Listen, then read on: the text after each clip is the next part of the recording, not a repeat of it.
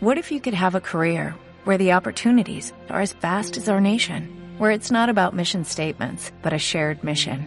At U.S. Customs and Border Protection, we go beyond to protect more than borders, from ship to shore, air to ground, cities to local communities. CBP agents and officers are keeping people safe. Join U.S. Customs and Border Protection and go beyond for something far greater than yourself. Learn more at cbp.gov/careers. Buenas noches, amigos y oyentes de Hablemos de Libertad Radio. Estamos en clave de luz y comenzamos.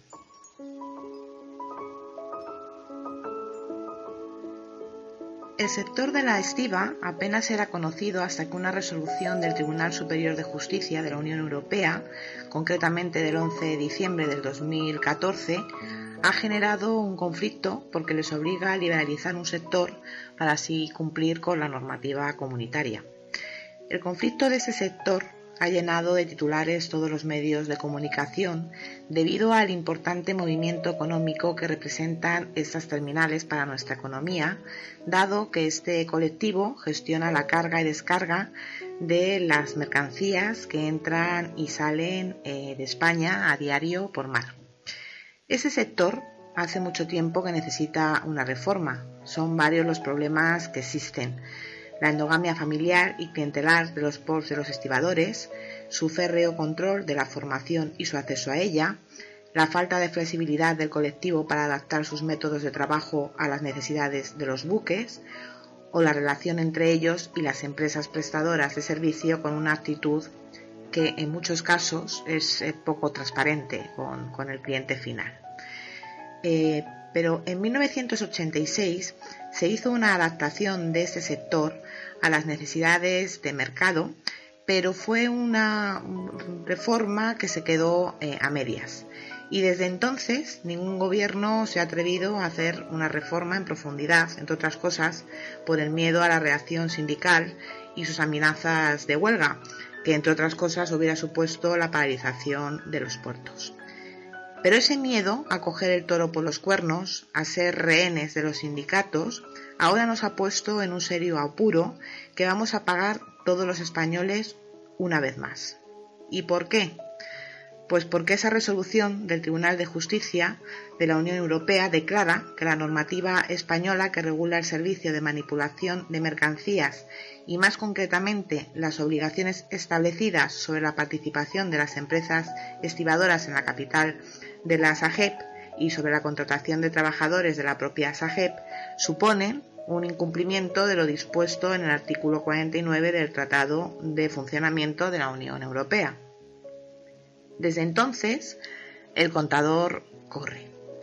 Incumplir la sentencia supone un coste diario para la Administración del Estado, es decir, para todos los españoles, del orden de unos 27.000 euros al día desde la fecha de la sentencia, hasta que el Tribunal de Justicia eh, Europeo declare el incumplimiento. A partir de ese momento, la multa será de unos 135.000 euros al día.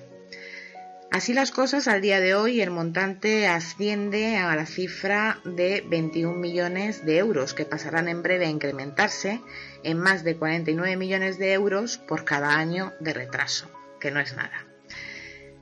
Sin embargo, las, negociaciones que el gobierno ha venido realizando con este sector pues han caído en saco, en saco roto porque las posiciones están tremendamente enfrentadas. Los estibadores ya advirtieron que si se aprobaba el Real Decreto que el gobierno tenía preparado convocarían huelgas en los puertos, pero esas huelgas de momento no se van a producir porque, como saben, el gobierno ha sido incapaz, ayer concretamente, de reunir la mayoría simple necesaria para sacar adelante este, este decreto.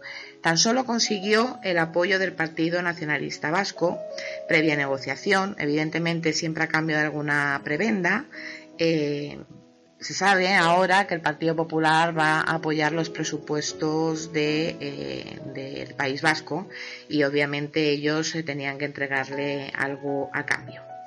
Y luego, por otra parte, Ciudadanos en el último momento decidió abstenerse. Así es la nueva política de, Albert Rivera, ni blanco, ni negro, ni todo, ni todo lo contrario. Lo que demuestra desde luego que eh, velan poco por los intereses de todos los españoles y por supuesto no son unos socios desde luego fiables. Podemos, eh, que es la otra parte, eh, como era el suponer, dio un no rotundo. Eso sí, con espectáculo incluido, porque ya sabemos que a ellos les gusta salir en las fotos. Eh, es más, desde la tribuna de invitados había bueno, una serie de representantes de los estibadores eh, que fueron eh, coreados por los podemitas y respondiéndoles con el saludo del puño en alto, ya saben. Mm, solo les faltó cantar aquello de a las barricadas.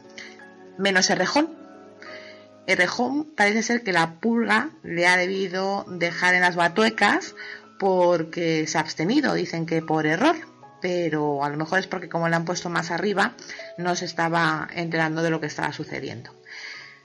Lo que sí es verdad es que todo esto deja en evidencia algo que ya se presuponía, y es el bloqueo político que iba a tener esta legislatura.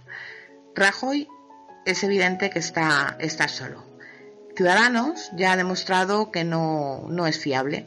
El Partido Socialista no parece que vaya a tener un porvenir muy halagüeño, además sigue con sus complejos de tener que medirse con la izquierda más radical para recoger, eh, ocupar eh, su sitio en lo que es la, izquierda eh, española.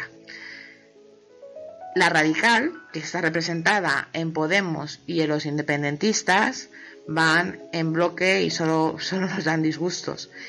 Desde luego Rajoy nos ha traído un caramelo que promete ser muy amargo, porque al final quien paga la ineptitud de estos políticos que nos adornan somos nosotros, los ciudadanos, que por cierto, libres precisamente no nos sentimos.